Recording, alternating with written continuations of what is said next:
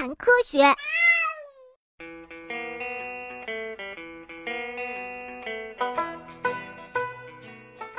将整个果实喷出去。如果用水龙头往一个气球里不断的灌水，气球会怎么样呢？气球呀就会慢慢的变大，最后呢抵挡不住水的压力，被弹出去。气球中的水也会喷出去。喷瓜喷射种子也是同样的道理。前面我们说过，就算喷瓜的种子成熟了。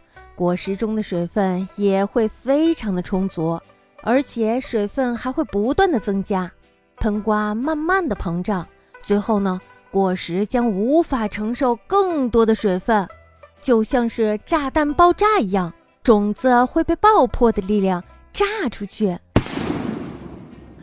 那个时候我们可是最危险的，说不好就会炸你一身果汁儿。喷瓜的种子也会在这个时候离开养育自己的妈妈，被喷出去，就像发射火箭的同时也会喷出温度很高的气体一样。喷瓜将果实中的种子和水一起喷出去，被喷出去的种子会在空中飞行三到六米远呢。那个时候呀，就是他们去寻找属于自己的一片天地的时刻了。不用再和妈妈争夺水分，还有养分了。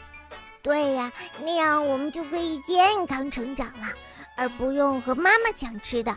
这样呀，妈妈也会长得好，我们也会长得好。如果误食果实，就会出大事儿。就算喷瓜的种子成熟了，它的果实呀也充满了水分，那些口渴的动物会不会吃掉它呢？对呀，比如说像黄瓜，那就是我爱吃的蔬菜。可是我却从来没有见过卖喷瓜的。